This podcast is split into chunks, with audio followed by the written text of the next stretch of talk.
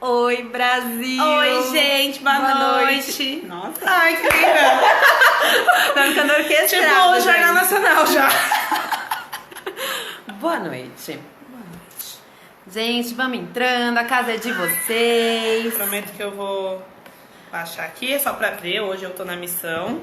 É verdade, cada dia uma tá na missão de, de ficar Responsável. responsável pelas mensagens. Não participem, mandem mensagens, falem conosco. Já já a gente vai ter a Bibi aqui. Ela é cineasta, escritora, tá bem. Sorry. Uma das mulheres mais lindas desse Rio de Janeiro para falar de amor próprio. É um assunto muito bom, porque é o principal, né? A gente sempre falando aqui de inteligência emocional e desenvolvimento humano e o amor próprio tem que ser o primeiro passo. Exatamente, porque se não tem amor próprio, se você próprio não se amar, quem vai te amar, não é verdade? É que a gente sempre fala, não é pra não amar o outro, né? Mas é para amar o outro como a ti mesmo. Nenhum a mais, nenhum a menos, é um equilíbrio. Exatamente.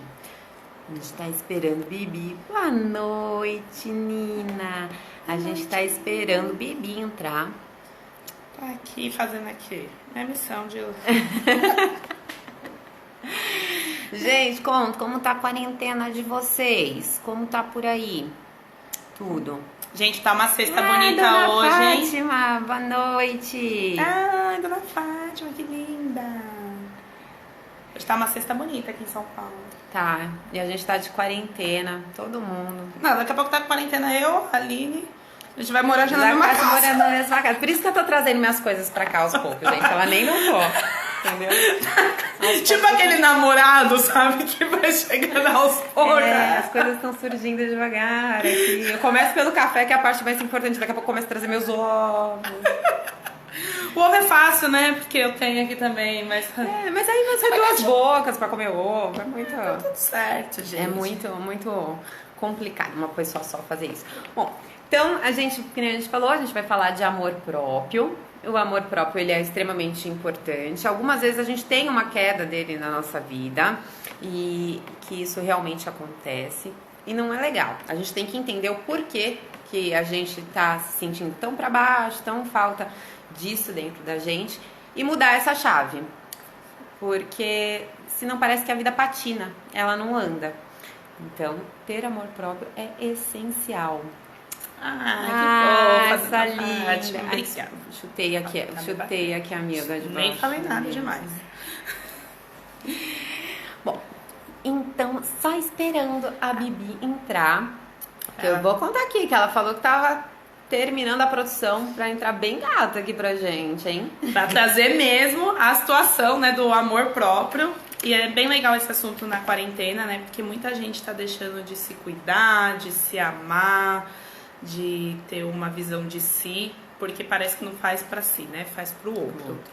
Então, oi Ana, boa noite. Oi, boa noite. Por isso que é tão importante, outro dia eu e a Bia, a gente já falou, de gente, faça a unha pra você, arrume seu cabelo pra você, é, sabe, mantenha a sua dieta, mantenha seu treino, enfim, as coisas que você já faz fora de quarentena, mantém. Mantém. É você por você, sabe? É você fazer as coisas porque você se ama, né? E não só pelo outro. Boa noite, Aline. Não, só xará. É.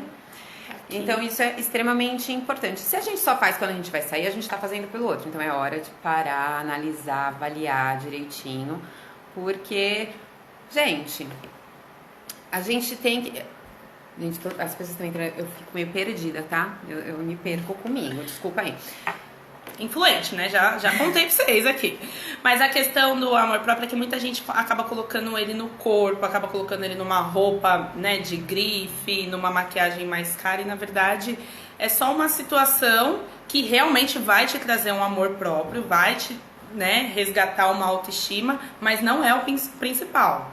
Então, é fazer mesmo porque você quer com os recursos que você tem. Exa- Até porque amor próprio, gente, autoestima, apesar de serem, uma- serem coisas muito parecidas, elas são diferentes. Então, assim, ótimo, você tá linda, arrumada, tá- mas o amor próprio é você fazer por você, sabe? De você se sentir satisfeito em fazer aquilo por você. E a Bibi já chegou, vamos chamar ela, que ela vai ajuda a gente pra caramba nesse assunto. Eu sei aqui. Vamos entrar aqui. Calma aí, galera. Gente, eu não tô Conseguiu? conseguindo. Ai, meu Deus. Calma aí, gente. Não? Não.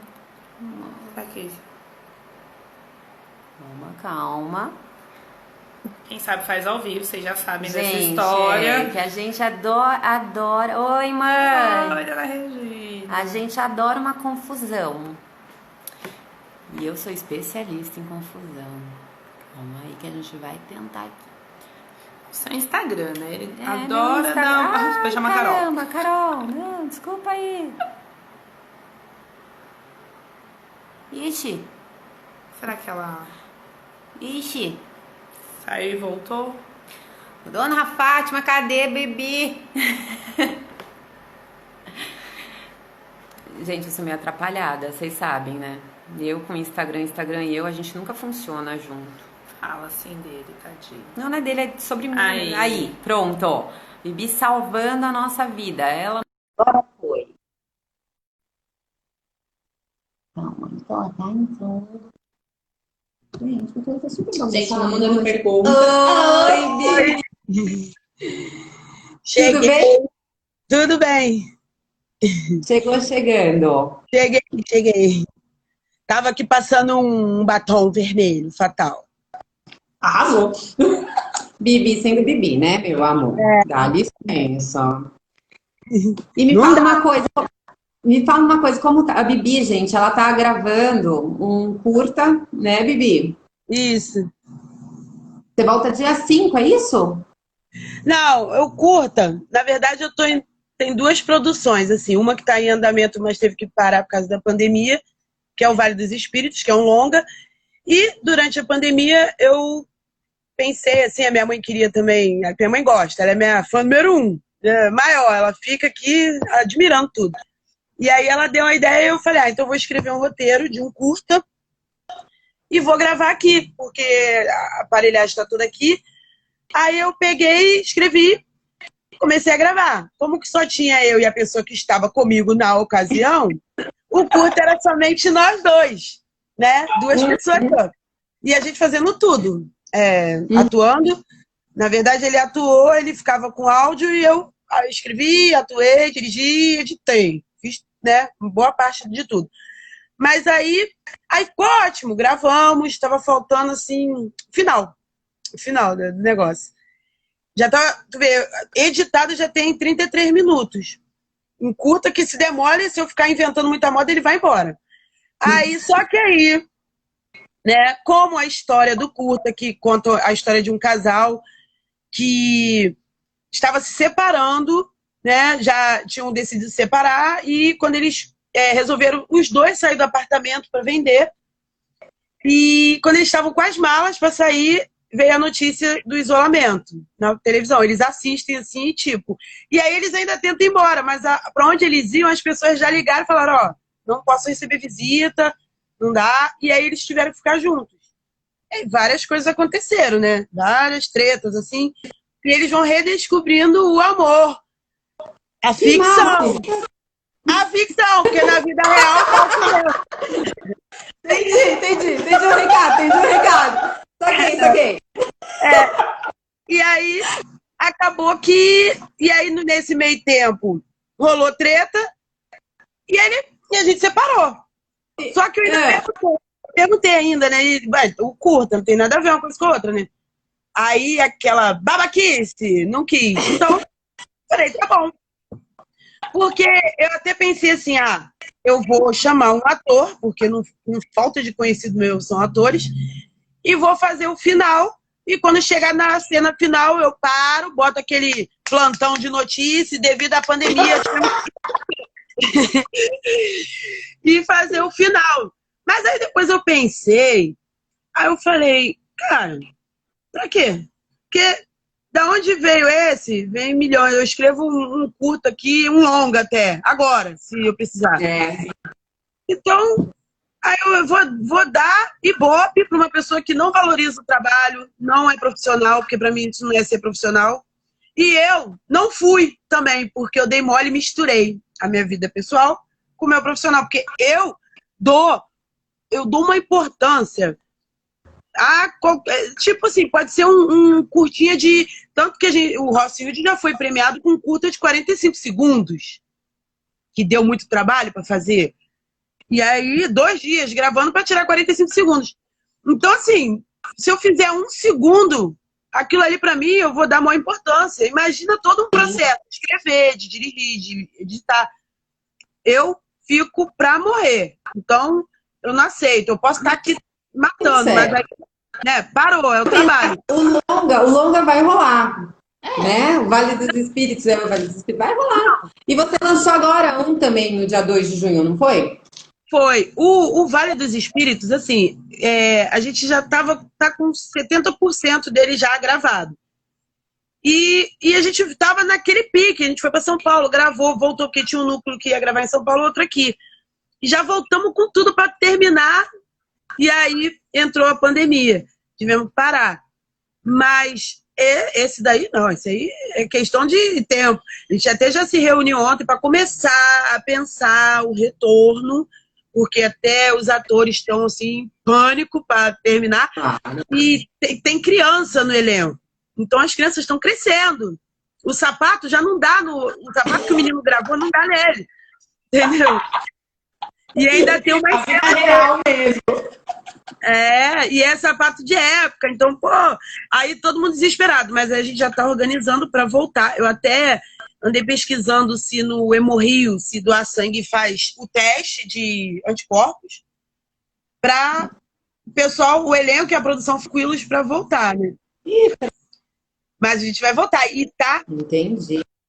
Trabalho lindo. Tá uma coisa. A gente gravou numa fazenda em São Paulo, que ela é de 1835.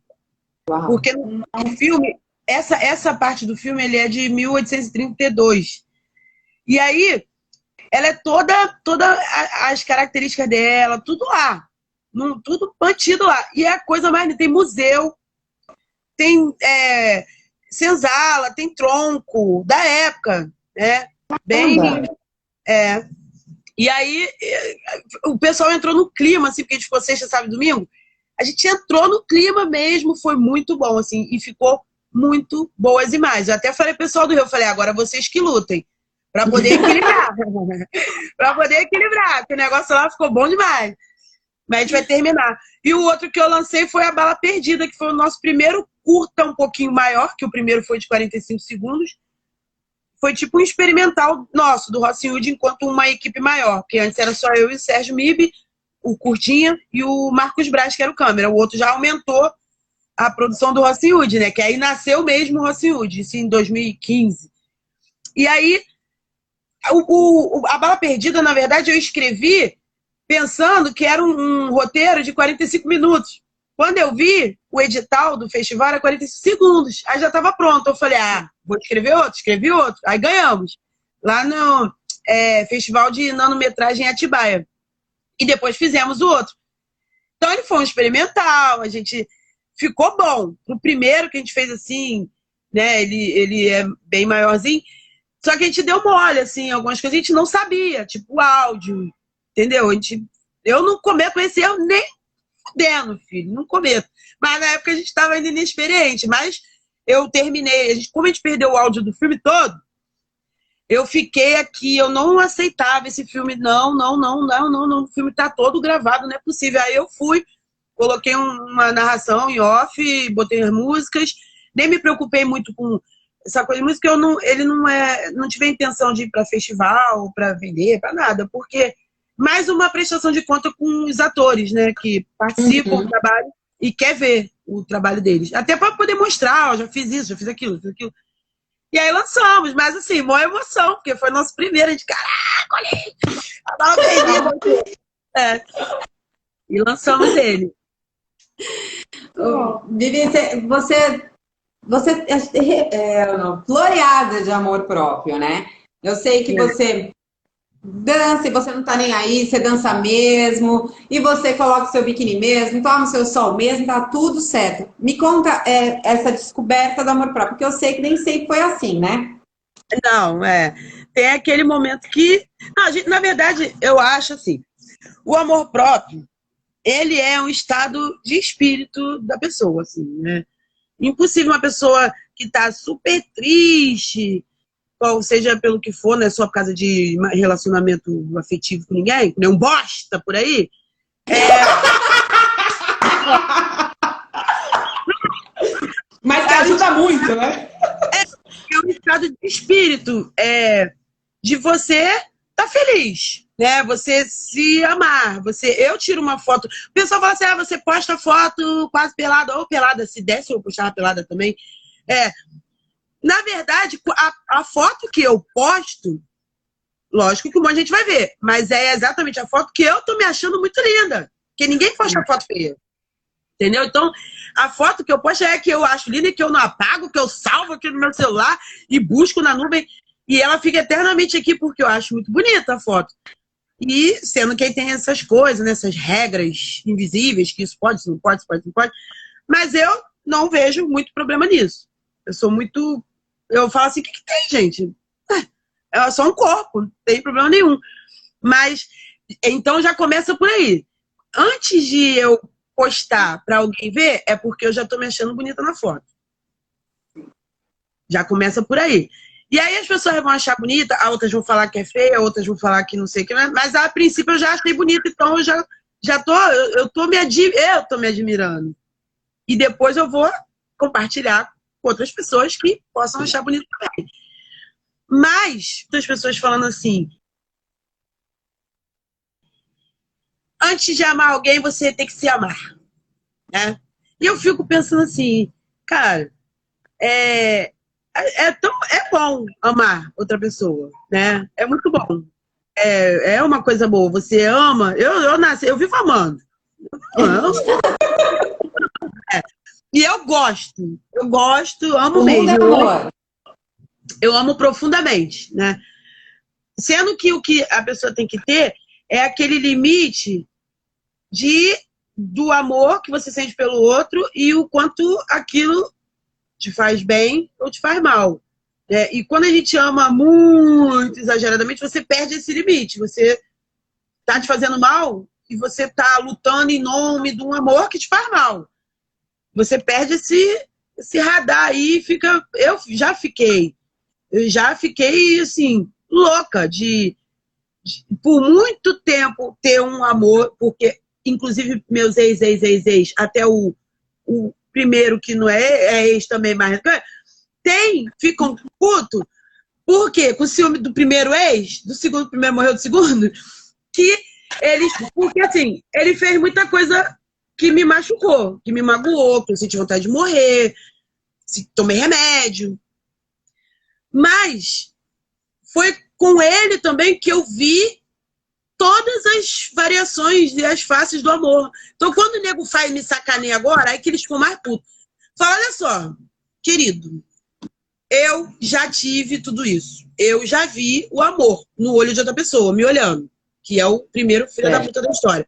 Então, é, tudo, tudo que ele podia, toda esse corresponder de amor, eu já vi o amor dele por mim. Ele tinha, ele perdeu, mas ele tinha. Então, eu não fico desesperada assim.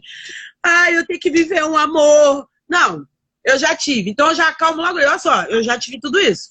Tá? Eu já vi o amor no olhar de um homem para mim. Então não se empolga, não. Porque eu amo agora, mas se eu tiver que, foda-se, tchau. Não tem essa, não. Até porque eu sobrevivi. Desse que eu vi o amor, quando ele não quis mais amar, eu quis morrer. Aí eu quis morrer. E, e não foi. O que me deu o baque não foi assim o fato dele me trair porque ele me trair, eu perdoei, eu me agarrei em desculpas que eu mesma acreditava, assim, tipo, coitado, tá desesperado, é, acabou com a vida dele, a vida dele acabou, ele não vê mais saída, isso mexeu com ele, mas ele não é assim, aquela coisa de corna, né? Ele não é assim, ele é o momento. É a desculpa que a gente inventa para a pessoa, né? Muitas vezes a pessoa nem quer se desculpar e a gente fica inventando desculpa para ela. Exatamente. E eu, mas sendo que eu conhecia ele desde criança.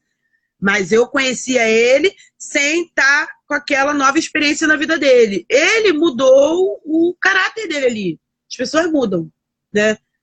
E aí vai depender da base que ele tem dentro dele. Eu tinha uma semente boa, que era a minha criação, que era a minha família, para retornar.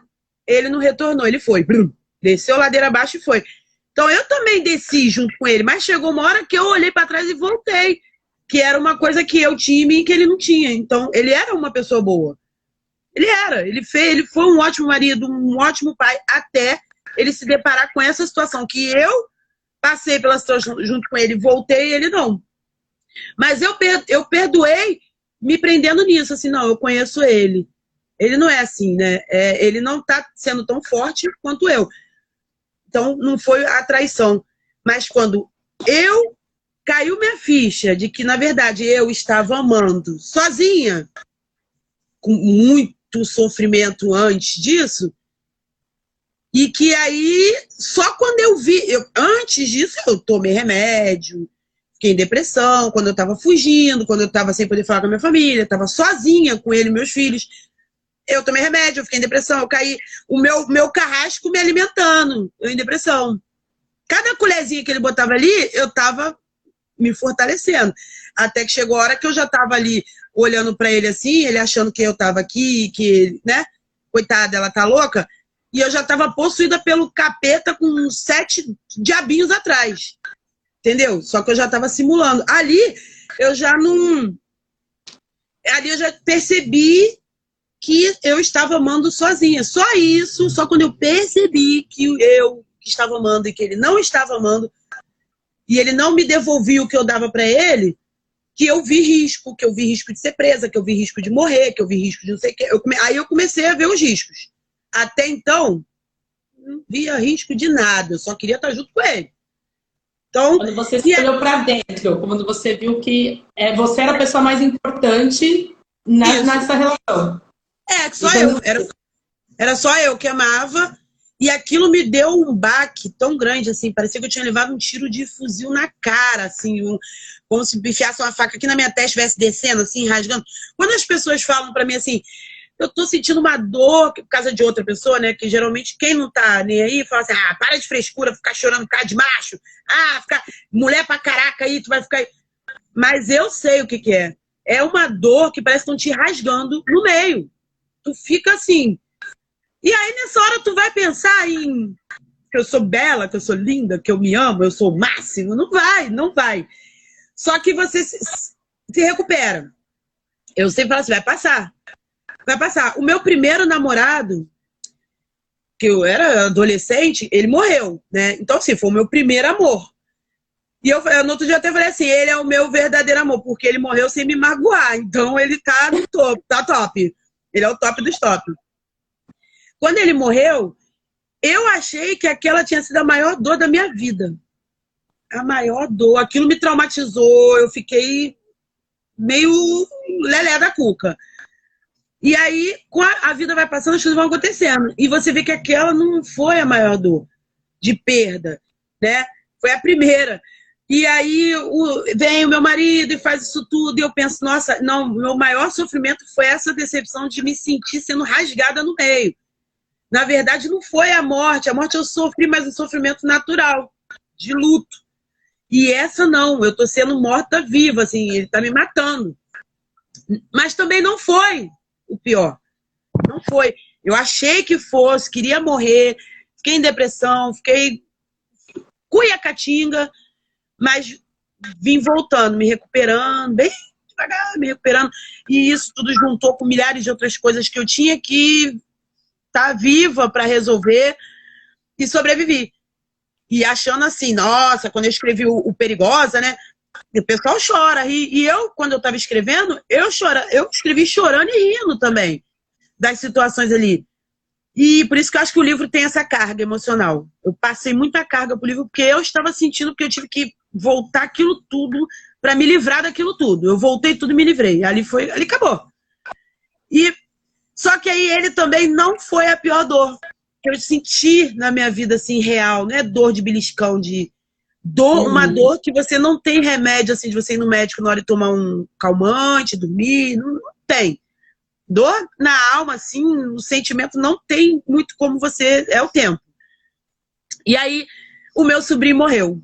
Quando o meu sobrinho morreu, no dia do meu aniversário, aí eu vi que nenhuma daquelas dores não, não era.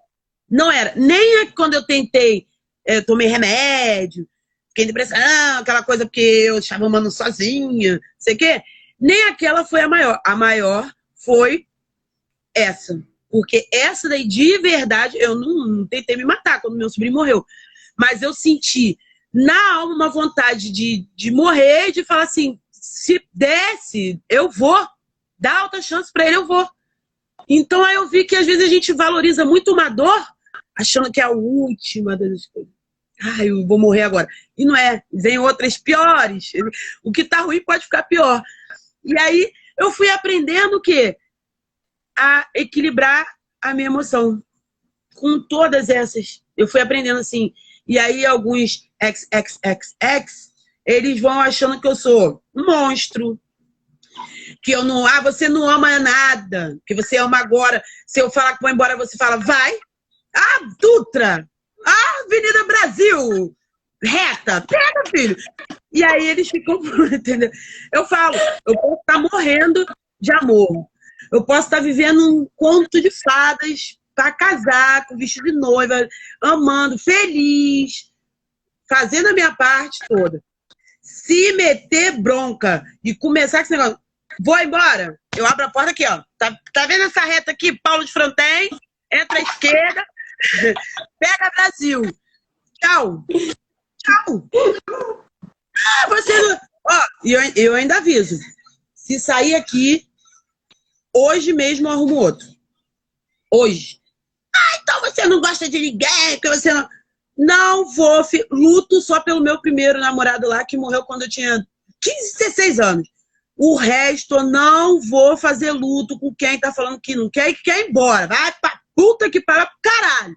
Eu já começo a gritar, o vizinho todo escuta, todo mundo vê. E acabou. Entendeu? Eu vou ficar de luto. Eu vou ficar de luto a essas alturas do campeonato, o mundo quase acabando, uma pandemia, com uma terceira guerra mundial, vou ficar de luto por um homem que tá falando para mim qualquer coisinha que vai embora. Porque eu, eu já tive relacionamento desse, meu marido, deu suportar até quase querer morrer mesmo, assim. Aliás, quase não querer morrer. E eu fui até o fim com ele. Por ele. Não era por mim, não, porque não era eu que era foragida da polícia, não. Era ele. Não era eu. Não fui eu que acordei e falei, vou cometer um crime e vou virar bandido. Foi ele. E eu fui até o fim.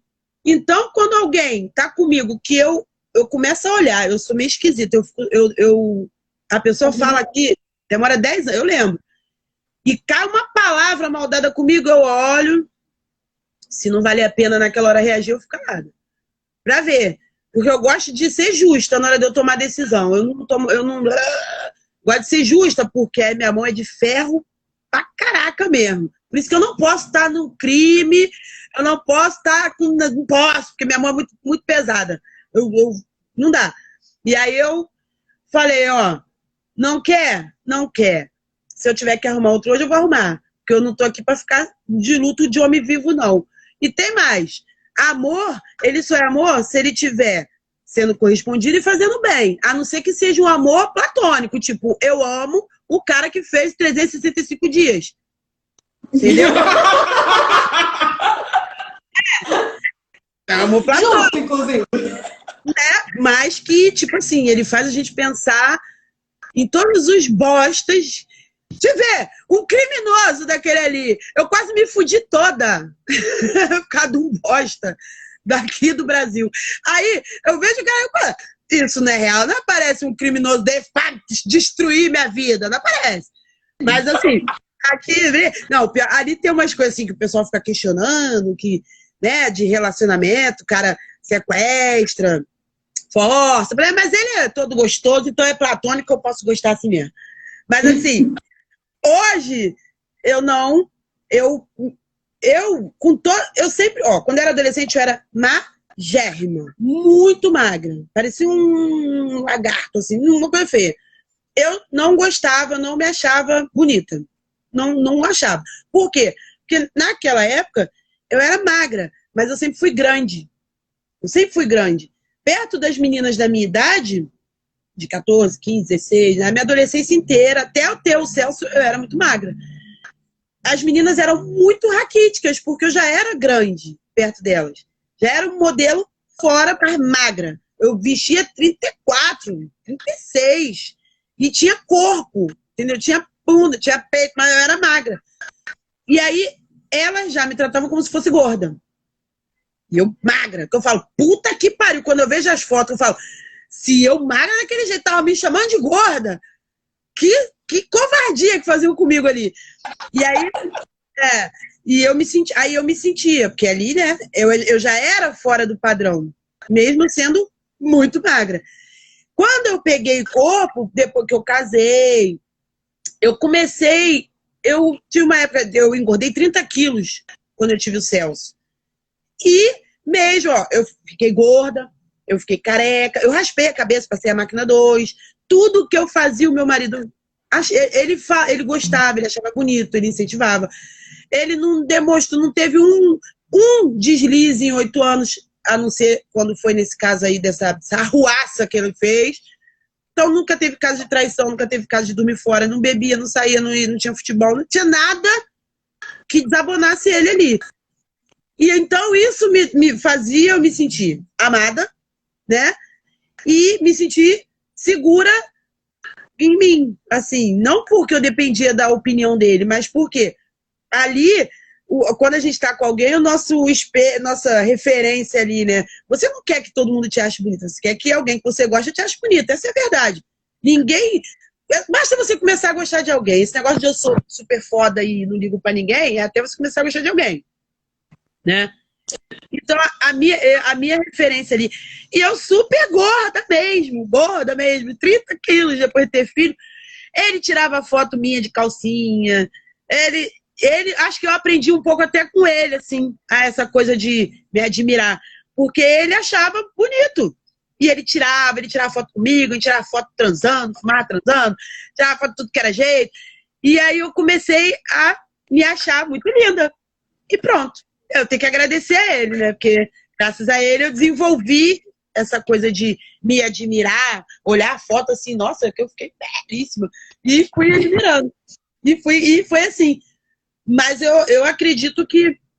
É, e aí, com todos esses desencontros e sofrimentos, deu. Me, outras pessoas falam assim, cara, você é tão bonita, você é, é gostosa. Eu, se eu pudesse, sorte dele, eu queria eu ser seu marido, não sei o que essas. Mesmo com tudo isso, eu passei esses sabores. Eu não fui forte o tempo todo, mas eu aprendi.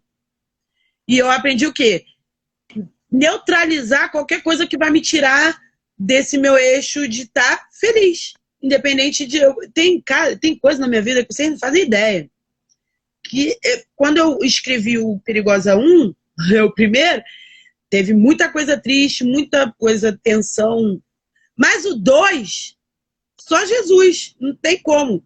Foi muito, as do, é que nem eu falo, as dores que eu senti nessa continuação, no 2, no caso, que eu comecei a escrever, foram dores que eu vi e percebi que foram maiores do que aquelas que estão tá lá no outro livro. Uhum. Dores muito piores. E aí eu comecei a ser uma pessoa equilibrada assim. Eu tô no meio do furacão, do caos. Eu tô assim, calma, olhando. E já me preparando e organizando como é que eu vou resolver aquilo.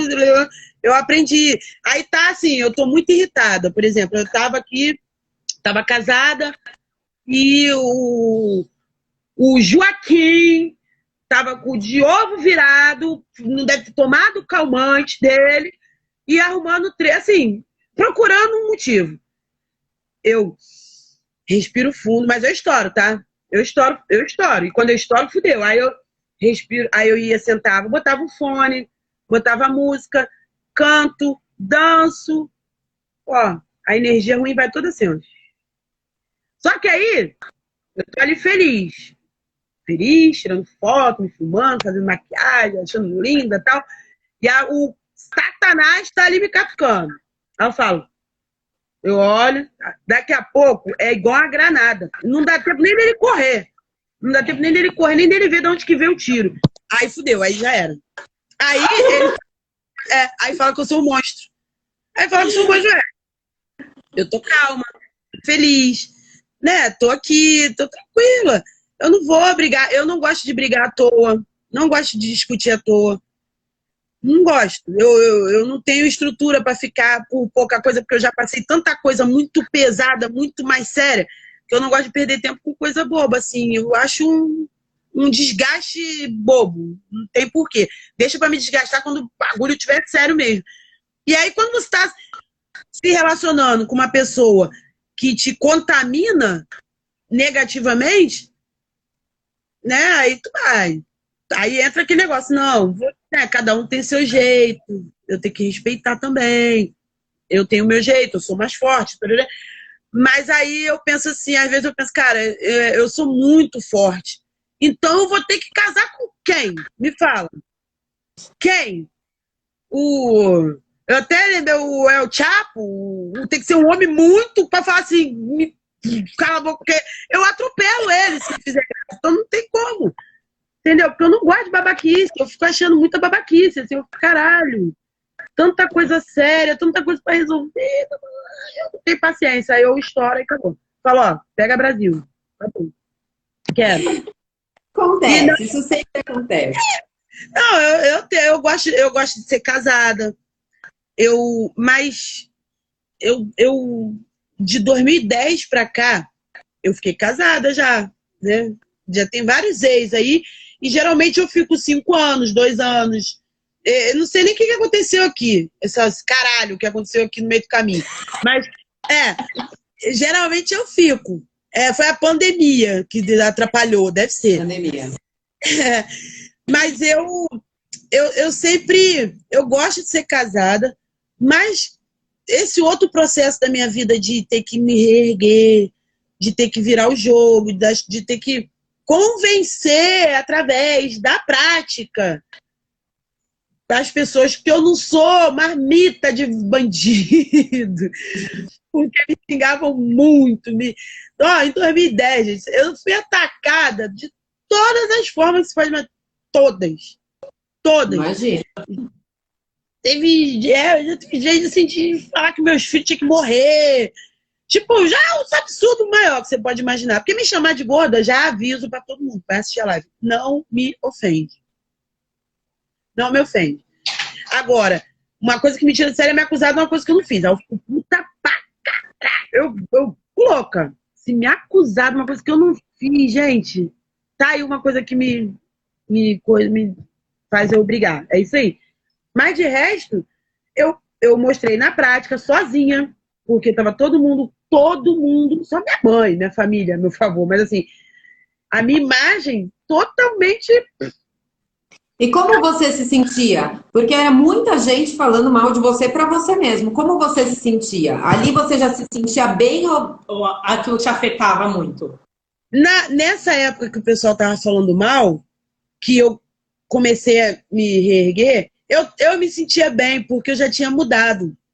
Sim, quando as pessoas caíram, que teve a UPP na Rocinha, que saiu no Fantástico, aí foram falar, botar na minha cara no Fantástico, eu já estava mais de um ano separada, já, já estava com outro. E aí retornou aquela história, aquela, aquela lama, aquela, aquela cagada toda de novo. Eu já estava fortalecida. Porque no, lá em 2007, 2005, 2006, 2007, 2008, 2009, e pedaço de 2010, eu ainda estava com ele, eu ainda tinha o rabo sujo, eu ainda estava com o rabo preso, eu não podia nem me defender, não podia falar nada. Tu podia botar na capa do, de todos os jornais do planeta, me xingando do que você quisesse, que eu não reagia porque eu não podia, porque eu tinha o rabo preso. E eu não tinha moral para falar nada, eu não podia falar nada. O rabo preso no sentido de não ter moral mesmo, eu não tinha moral para me defender ali. Mas depois, quando eu me separei, que eu mudei a minha vida, mudei, porque eu quis, não foi porque ninguém me obrigou.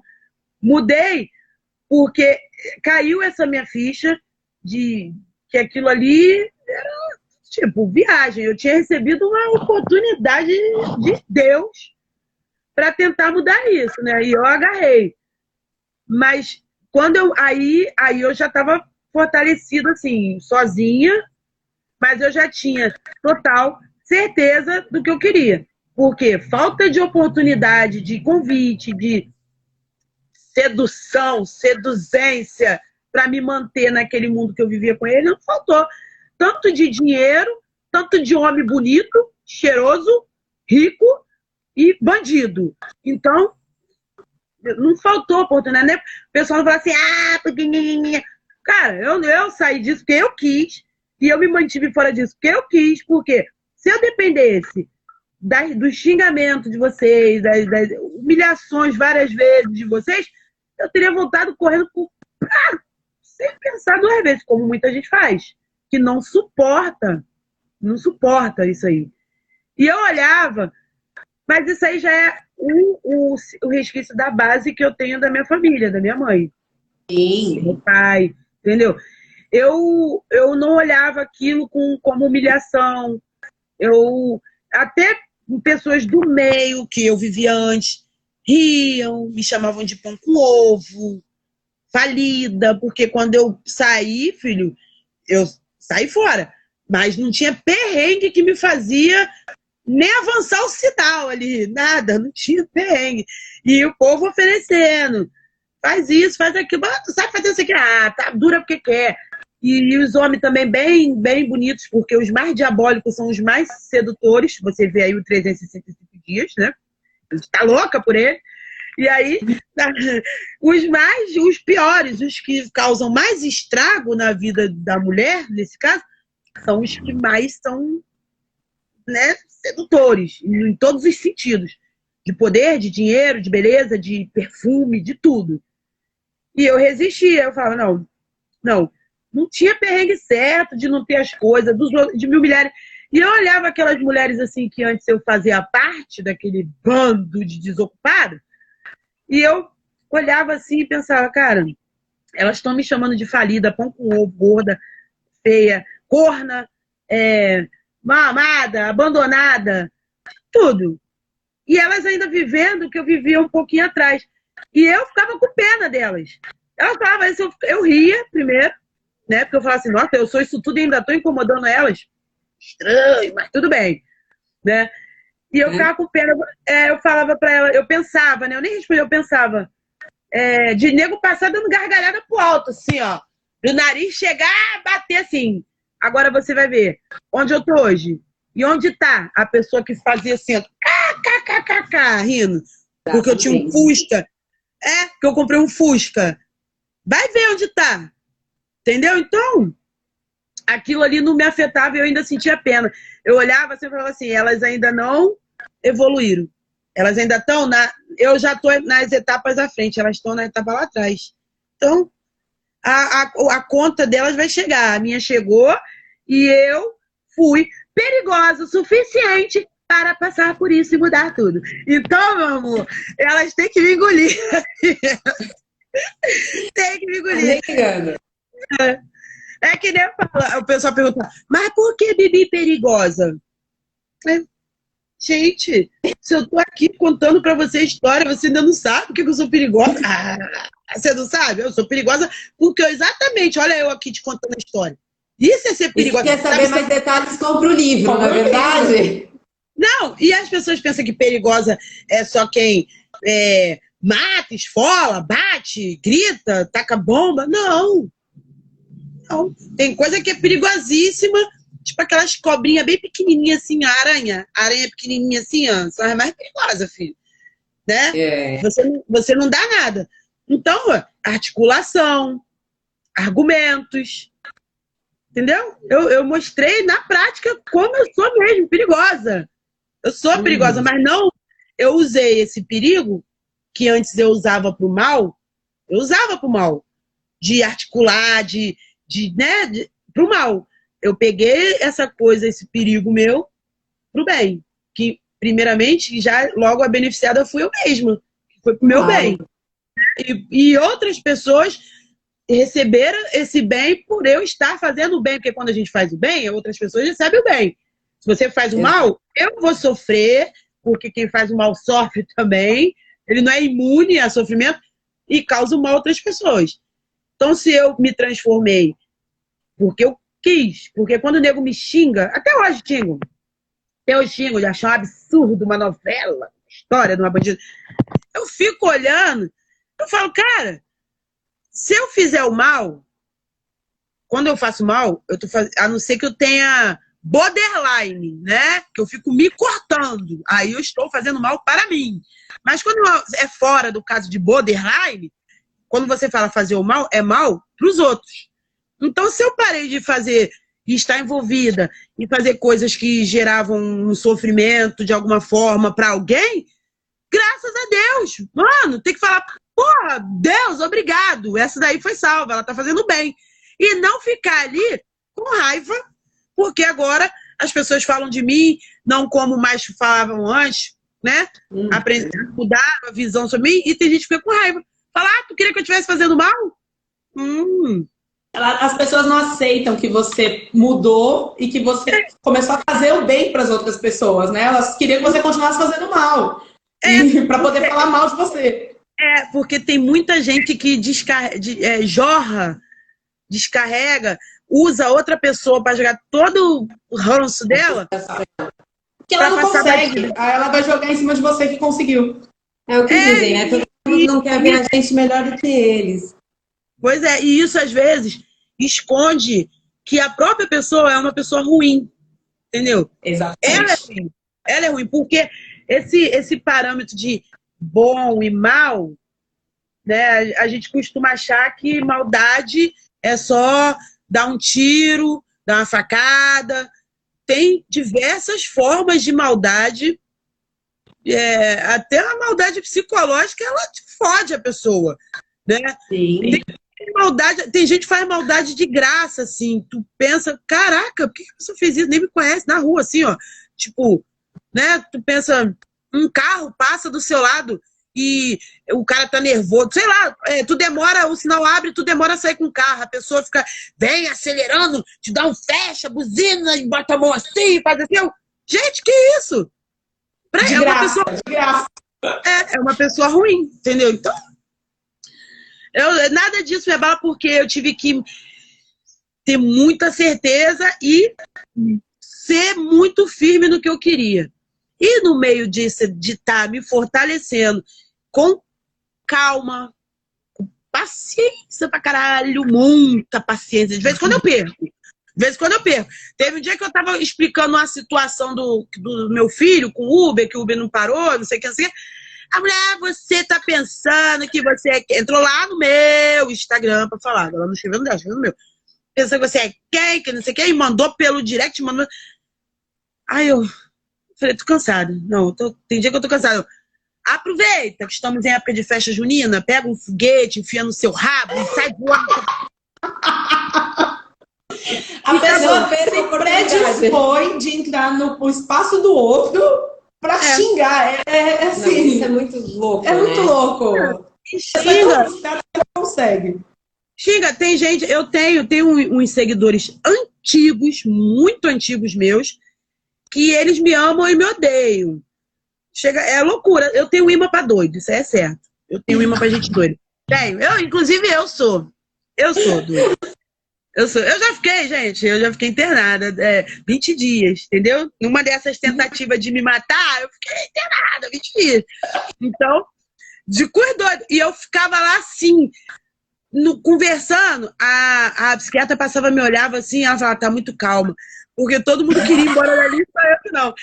E ali eu tendo várias ideias. Eu, caralho, vou fazer um filme, vou fazer uma peça, vou fazer não sei o que, eu louca ali. Mas passou. E eu, calma. Eu calma, eu sou calma demais, assim. Eu sou muito fria em situações que dependem de mim. Eu sou fria. Só matutando. É, é perigosa, perigosa essas coisas. Aí eu, é, aí eu tranquilo. E ali eu, eu me fortaleci. No meio desse tempo todo, dessas coisas todas, sempre aparece um doido, entendeu? No meu caminho. Parece um maluco e aí. E aí eu mais doida ainda, porque eu, eu, eu sou um amorzinho. Eu sou um amorzinho, mas não.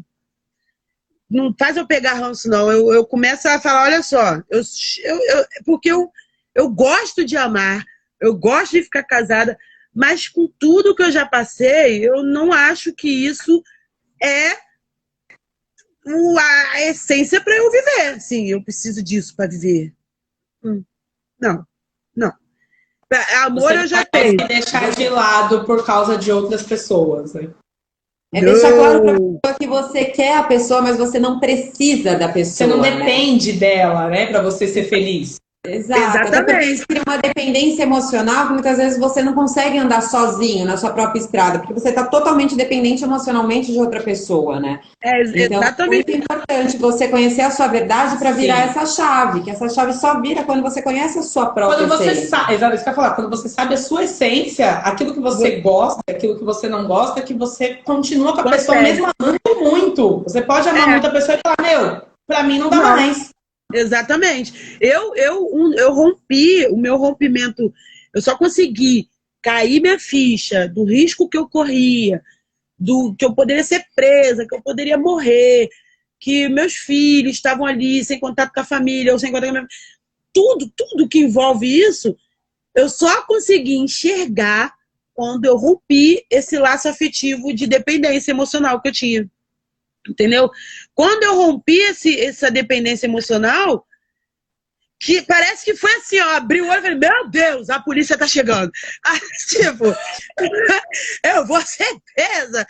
E aí que eu, aí eu acordei, eu falei, caralho, olha o risco que eu tô correndo. Tipo, Mas você sabe que a gente fala bastante de inteligência emocional, e inclusive a gente tem até uma mentoria que a gente cuida exatamente disso. A gente muda com medo quando a gente é constrangido. Ninguém muda porque, ah, tô feliz pra caramba do jeito que eu tô, É. né? Na nossa mentoria a gente fala bastante disso. Quando a né? pessoa se dá de cara que aquilo ali vai levar pra ela pro buraco. É. vai falar assim, meu, você tá acabando com a minha vida. Esse sentimento ruim, essa dependência emocional pra alguém tá acabando comigo. é difícil. Então é, é nesse demais. momento. É muito Porque eu difícil. sempre falo que todo mundo sabe né, que é um lado ruim, mas você só age quando você tem esse impacto emocional. O fazer é, emocional. É. Então, E cada é um, muito cada um tem uma, cada um tem uma, uma forma de reagir, que isso é isso que eu aprendi, assim, essa frieza, mas não é frieza de ser uma pessoa que não ama, que não gosta, mas de ter controle emocional. Eu aprendi a ter. De tanto que eu tive que fugir, tanto que eu tive que esperar, tanto que eu tive que ter paciência, agora não é a hora, agora é a hora, agora vai, agora não vai, agora para, agora vai. Aquela coisa. E esperar. É, até essa espera do outro. Eu, eu fiquei muito comprometida nesse meu relacionamento que eu quase me fudi mesmo. Porque eu esperei tanto que ele voltasse a ser o que eu amava antes. Eu esperei tanto e eu tive que ter tanta paciência todos os dias. Pra você ter uma ideia, quando eu fiquei trancada no sítio, eu fui primeiro com as crianças, só eu e as crianças e as cachorras, só. Todo dia eu ia para Lan House em outra cidade, porque eu não tinha internet em casa, nem telefone. Pegava a estrada em Minas, ia para outra cidade. Todo dia entrava na internet e falava com ele. Tinha um MSN só meu e dele, que a gente fez quando eu vim pra cá, pra ninguém saber. Pra não ter rastreamento. Aí eu ia, 8 horas da noite. Ia lá, sentava e ficava assim, esperando. Não tinha, não podia entrar em rede social, não podia fazer nada, eu ficava assim. Li o jornal dia pra ver se minha cara não tava lá. Eu abria, eu abria com medo o jornal. Eu abria e ficava olhando pra trás, assim, ó. Pra ver se tinha alguém atrás de mim. Porque vira e vê se alguém minha cara tava começar a se olhar muito, você já falava, meu Deus, tô no jornal. Pois é, e saía direto. Aí eu já abria com medo, né? Aí eu olhava o jornal pra ver se minha cara não tava lá, ou se é a cara dele. E aí ele entrava. Aí falava, eu chorava, chorava, chorava, falava, falava, as crianças davam tchau, né? Quando eu desligava, eu já começava a contar. Porque ele já, eu já tinha dado todo o mapa para ele chegar lá, a pé, de moto, de carro, de caminhão, do jeito que ele tinha, tinha que chegar lá. Sem ter que envolver outras pessoas. Eu desligava, o MSN eu já começava a contar. Hora, uma hora, duas horas, três horas, quatro horas, cinco horas, sete horas para chegar aqui. Se ele sair de lá agora, ele vai chegar aqui tal. Noção da loucura que é isso? Todo dia, durante quase dois meses, todos os dias eu contava. Eu desligava, Aí eu ia pra casa, eu falava assim, deixa eu ver, já passou três horas? Não, se ele estiver vindo, ele vai chegar aqui. Então, a partir da hora que ele já poderia chegar, do momento que eu desliguei lá e eu tava lá, aquilo ali eu já comecei a contar hora em hora. Não, se ele não chegou agora, ele pode ter saído depois. Não, se ele não chegou agora, ele pode ter saído depois. Todo dia, passava carro na beira do, do, do sítio, lá da estrada, eu já olhava. Eu ficava esperando, esperando, todo dia. Quando ele já teve época de ter. Ah, aconteceu alguma coisa lá no morro, teve tiroteio, sei lá o que aconteceu. E ele não entrava. Nossa! Quando ele não entrava, isso rolou umas duas, umas duas vezes. Poucas vezes, mas rolou. Aí eu falava, meu Deus, será que aconteceu alguma coisa ou será que ele saiu de lá? Não, mas aí eu ia pro jornal. Deixa eu ver se foi preso. Não, não foi preso, senão estaria na capa do jornal. E ali eu ficava. Uma merda. Então, tudo isso, esse exercício diário de, de ficar. Isso tudo foi me. Foi me, me entendeu? Eu fui aprendendo a ter muita paciência. Assim, se eu não tenho dinheiro, eu não tenho dinheiro. Ah, não tem dinheiro. Ah, as pessoas ficam assim, como é que tu consegue ficar tão calma na merda? tipo, já teve época de eu não ter dinheiro para cigarro. E eu, calma. Tipo, não, calma que isso vai passar. Vai, vai resolver. Calma que vai resolver. A gente chama de inteligência, inteligência emocional, emocional, que é quando você aprende a lidar com os seus próprios sentimentos e sensações. Bibi, deixa eu te contar que já vai dar uma hora de live. Ai, meu Deus do céu. Eu ainda vou, ah, ainda vou fazer a prova, eu falei contigo. A prova Verdade. do. Fala da sua prova, gente. Ela tá fazendo parte de um reality e vai ter prova hoje. Vamos lá ajudar a Bibi é, naquela torcida. É, é, é, um reality virtual que hoje em dia já até existia, eu já tinha, acho que visto antes, mas agora mais força, porque por causa da pandemia. E aí tem o grupo lá, um reality virtual, a gente participa no grupo no Telegram e no Instagram. E a prova hoje vai ser pelo, pelo acho que vai ser pelo Face, aquele negócio que todo mundo fica, e transmitido por YouTube. A gente vai ter que ficar com uma colher e um ovo. Tempo que aguentar. É, pra, pra, ganhar a liderança. É de férias na ilha o nome. Quem quiser seguir lá, arroba de férias na ilha, daqui a pouco vai, nove horas vai rolar. E aí, pra ganhar, pra ganhar a liderança. Olha, e a liderança é dupla. Então, os dois que ganharem, um ganha a liderança e o outro a imunidade. Então, é prova do rei da rainha. Pra prova? Eu tô, eu sou preparada e capacitada, filho. Pra guerra, tá maluco? Maravilhosa! Bibi, foi uma delícia falar com você. Muito, muito foi obrigada muito de ter compartilhado sua história com a gente. Passa rapidinho, né? É, Nossa, por ver. muito gostoso. Deixar, deixar eu fico três horas. Eu fico três, a minha ah, A gente faz outra. A gente vai fazer a outra. gente faz outra, é. Bibi. Relaxa. A gente faz outras e você é. vai contando cada vez mais coisas aí pra gente, dar essa lição é. de vida que você deu pra gente. Pediram pra live ficar salva, ela vai ficar salva, agora ela vai pro IGTV. Então ah, vai ficar no da Aline, é mais fácil. Tá bom. Obrigada quem ficou com a gente ah. até agora. Muito, muito obrigada, Bibi. Boa prova. Boa prova. Estamos aqui, ó. Tim Bibi. É, ah, é, tem, tem, esse negócio lá, tem esse negócio lá de torcida. Eu falei, gente, cadê minha mãe que não tá aqui torcendo pra mim? É, tem negócio de torcida também. Eu que agradeço o convite, tá? Eu adoro, porque eu fazer live sozinho é uma aberração. Tipo, eu fico três horas, o pessoal não aguenta assistir, porque é só loucura. E assim é muito bom, porque você vai interagir mesmo, assim, conversando, né? Contando, isso é muito bom. Adorei. Ah, obrigada, dona Fátima. Obrigada, dona Fátima. Bibi, a gente te chama para uma próxima live. Uma... Em breve? Logo, yeah. muito logo. Já, já tô até pensando aqui em outro, um outro assunto aqui, ó. Já estamos bolando aqui, ó. E a gente tá te chama para conversar mais um pouco. Combinado? Foi muito gostoso, viu?